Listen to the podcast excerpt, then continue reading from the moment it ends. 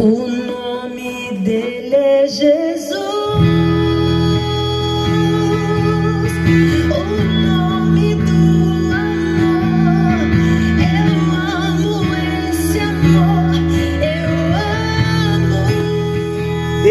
É bom o tempo todo e em todo tempo Deus é bom. Graça e paz.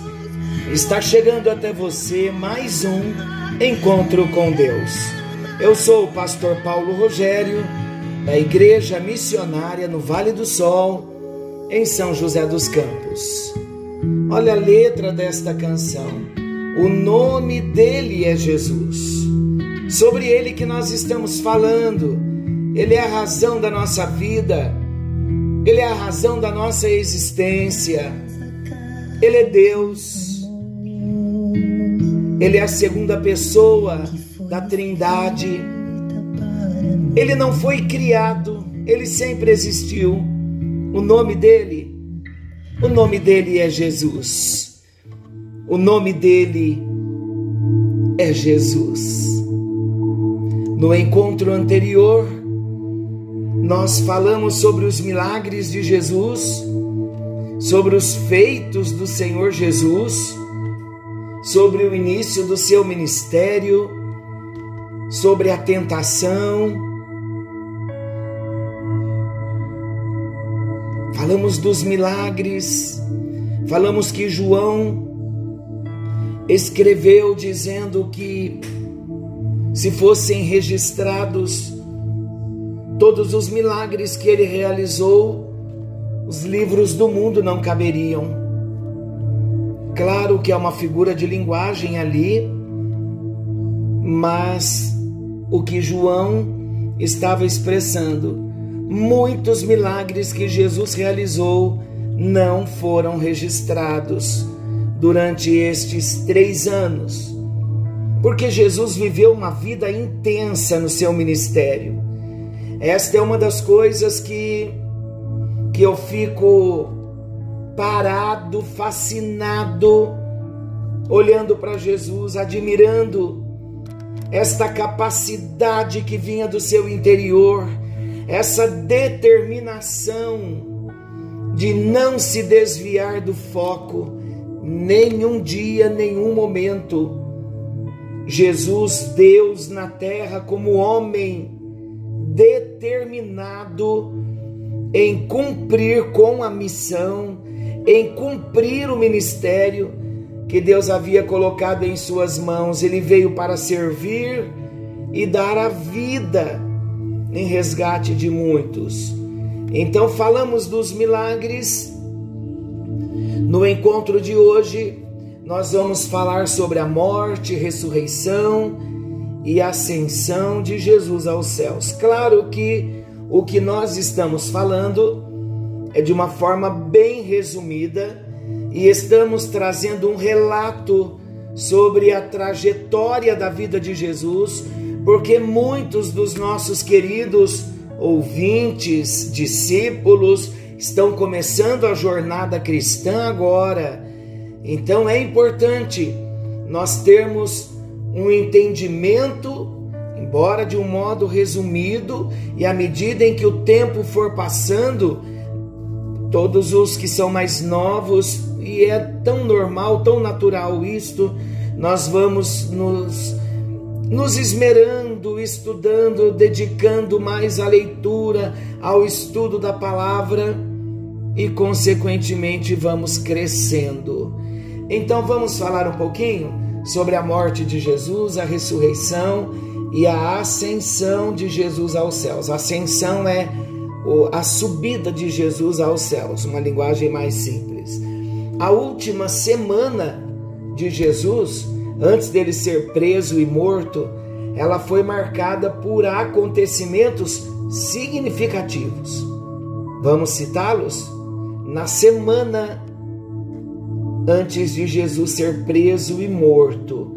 Então foi marcada esta semana com a entrada triunfal de Jesus em Jerusalém, está lá em Mateus capítulo 21, versículos 1 a 11, a purificação do templo, Mateus 21, 12 a 16, o pronunciamento do sermão escatológico de Jesus, Mateus 24 e Mateus 25. É importante lermos esse texto.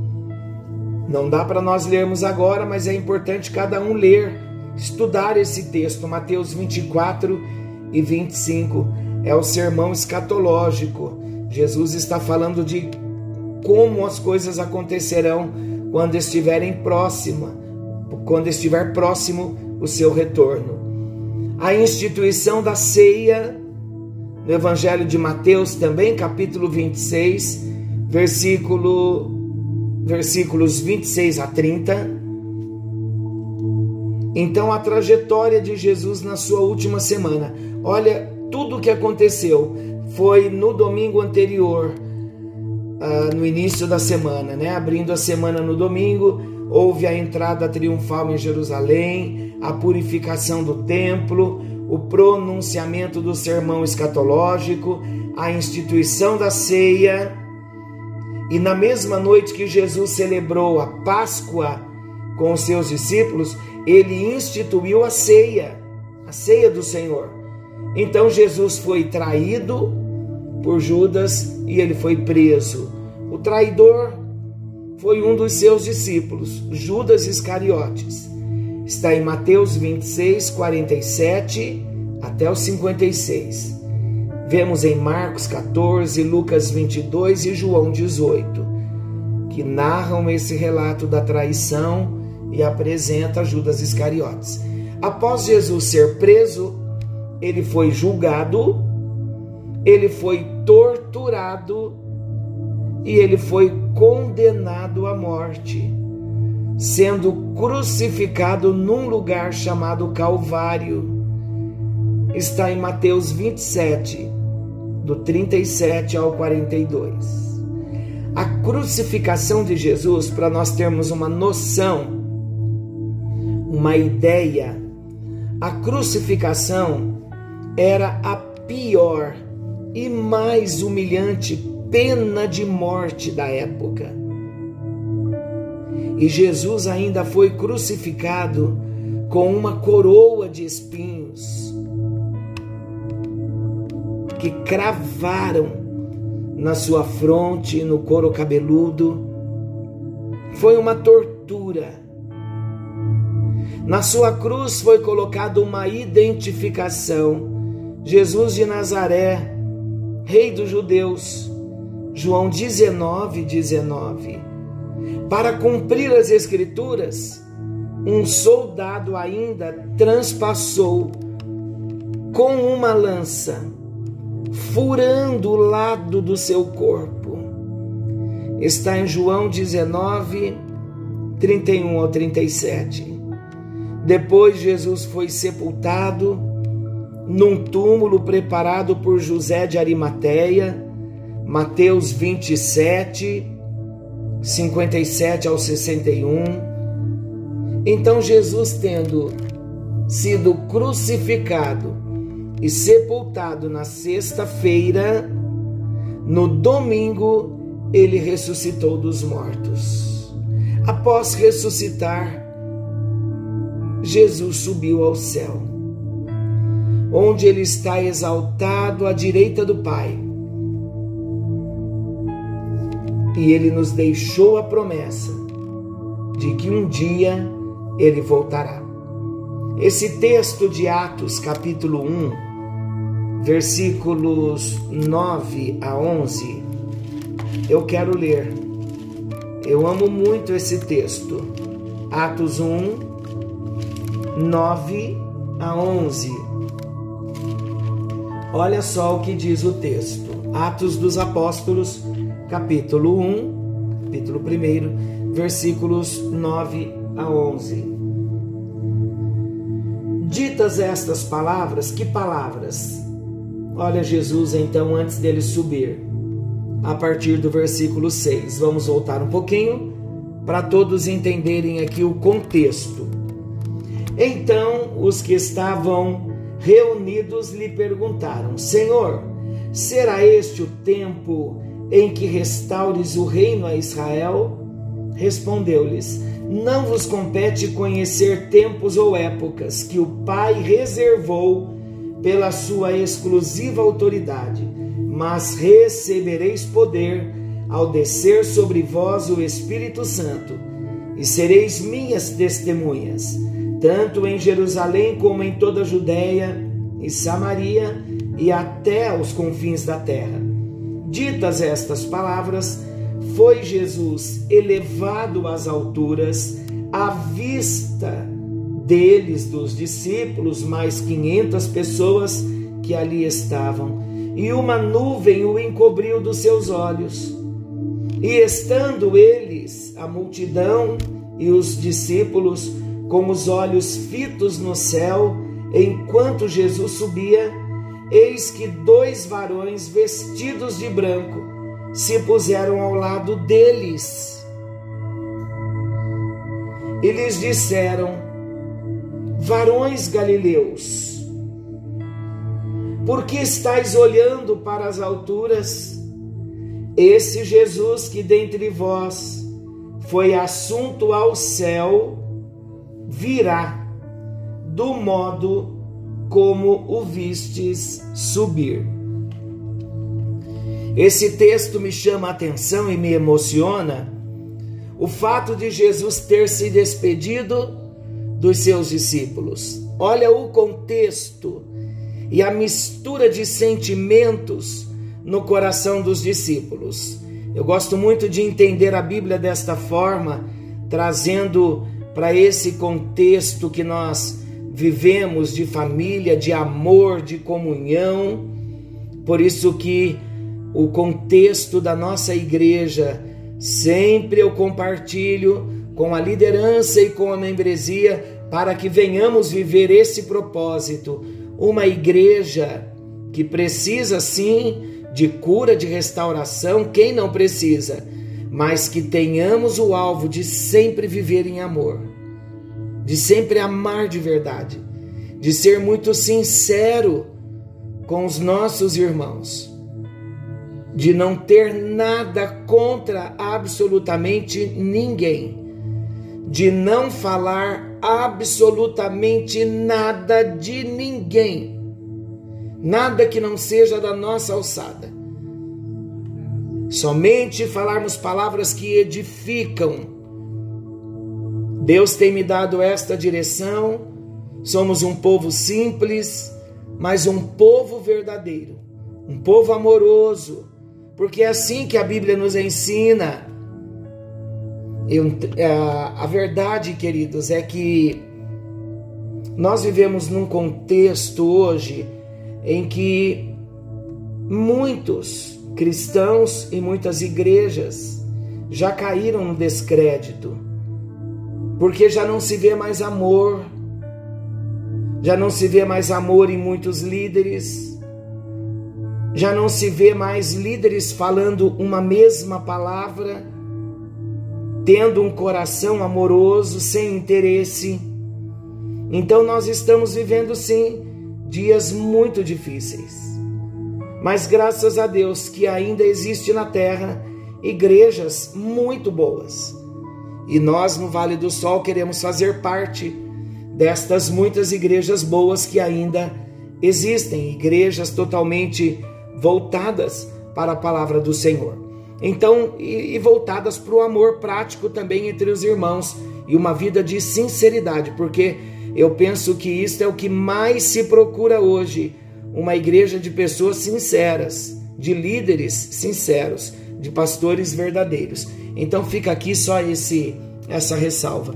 Mas deixa eu voltar aqui ao assunto, falando desse contexto todo. Eu fico pensando nesta mistura de sentimentos dos discípulos quando Jesus está pertinho de morrer e os discípulos então estavam atemorizados e em João 14, Jesus diz para eles: Não se turbe o vosso coração, credes em Deus, crede também em mim. Na casa do meu pai há muitas moradas. Se não fosse assim, eu vou-lhe teria dito, pois vou preparar-vos lugar. E quando eu for e vos preparar lugar, eu virei outra vez e vos levarei para mim mesmo para que vocês estejam onde eu mesmo vou estar.